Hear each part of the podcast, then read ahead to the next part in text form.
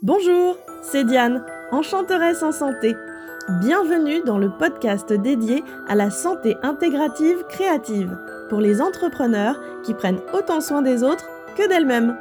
En tant qu'ostéopathe, aroma-olfactothérapeute et coach de vie pro et perso, je serai votre guide facétieuse et enjouée.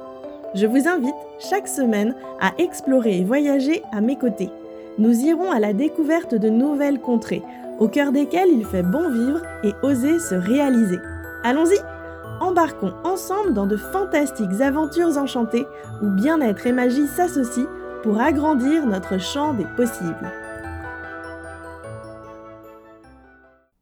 2020 touche à sa fin et 2021 pointe gentiment le bout de son nez. C'est le moment des bilans de fin d'année et d'élan vers une année 2021 enchantée. Avez-vous des rituels pour pouvoir vous lancer avec enthousiasme et vivacité dans cette prochaine année? Pour ma part, chaque année, je prends plaisir à choisir un mot qui m'accompagnera tout au long des 12 mois de l'année suivante. Il s'agit d'un mot que je demande à recevoir par mon intuition, par mes sensations, en étant à l'écoute de mes ressentis, de ce qui peut surgir au cours du mois de décembre.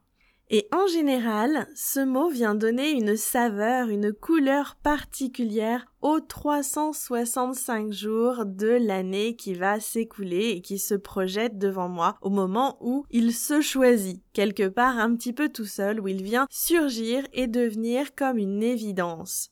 Est-ce que vous avez un rituel un peu équivalent? Alors ça peut être un mot ou plusieurs, trois mots qui peuvent colorer euh, vos journées, vos envies, vos élans, donner une certaine dimension à vos projets, à vos objectifs. Si jamais ce n'est pas le cas, eh bien je vous invite à la suite de ce podcast à vous poser la question, à vous interroger sur la manière dont vous avez envie de vivre l'année 2021. À quoi vous avez envie qu'elle ressemble. Et puis réfléchir à cette question en dépassant ce qui est réalisable de ce qui ne l'est pas, de ce qui semble probable ou non. Peu importe, suivez vos élans intérieurs profonds, ce qui fait sens pour vous et ce dont vous avez vraiment envie et besoin au moment même où ce mot euh, vient à vous. Après ce choix de mots de l'année, qui peut être comme un moment agréable et une mise en bouche pour ensuite pouvoir se plonger dans le véritable bilan, le moment où on fait le point sur ce qui a marché, ce qui nous a plu, euh, ce qui nous a fait du bien, ce qui nous a ressourcé, là où on a trouvé notre énergie, où on a pris plaisir à la dépenser au cours de l'année qui vient de s'écouler, et puis les couacs, les ratés, tous les petits trucs qui auraient pu marcher mais qui ont planté, et essayer de comprendre qu'est-ce qui s'est passé, qu'est-ce qui allait de travers, ou au fond, qu'est-ce qui n'était pas si mal que ça. Parce que parfois, on vit des échecs, au moment même où on les vit, on a la sensation que c'était une grosse plantade et très désagréable à vivre. Faut surtout rien enlever à ça, le vivre pleinement pour ce que c'est. Et puis, avec du recul, on se rend compte que si cet échec n'avait pas été là, on n'aurait pas pu rebondir, on n'aurait pas appris des choses très importantes et très intéressantes pour continuer à évoluer. Donc, le bilan de l'année 2020, qui est une année vraiment particulière, mais le bilan qu'on peut faire chaque année, c'est faire le point sur ce qui a bien fonctionné, ce dans quoi on s'est éclaté, épanoui, où on avait vraiment une sensation d'accomplissement et euh, où on éprouvait énormément de plaisir,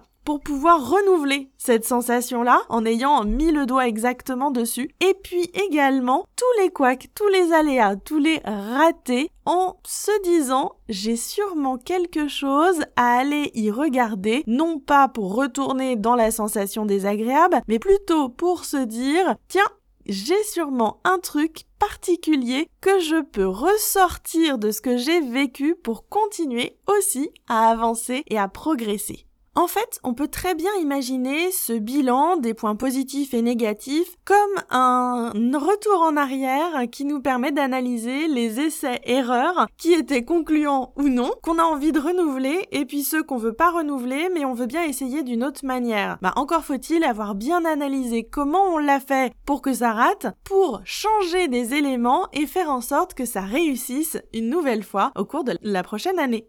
Avec toutes ces idées, vous voilà maintenant parés pour pouvoir vous élancer dans une année 2021 des plus enchantées qui vous correspond vraiment avec votre mot de l'année unique et ultra personnalisé et le bilan des plus et des moins et des choses que vous allez pouvoir changer, modifier, innover en créant une année qui vous correspond et dans laquelle vous allez pouvoir vous épanouir pleinement.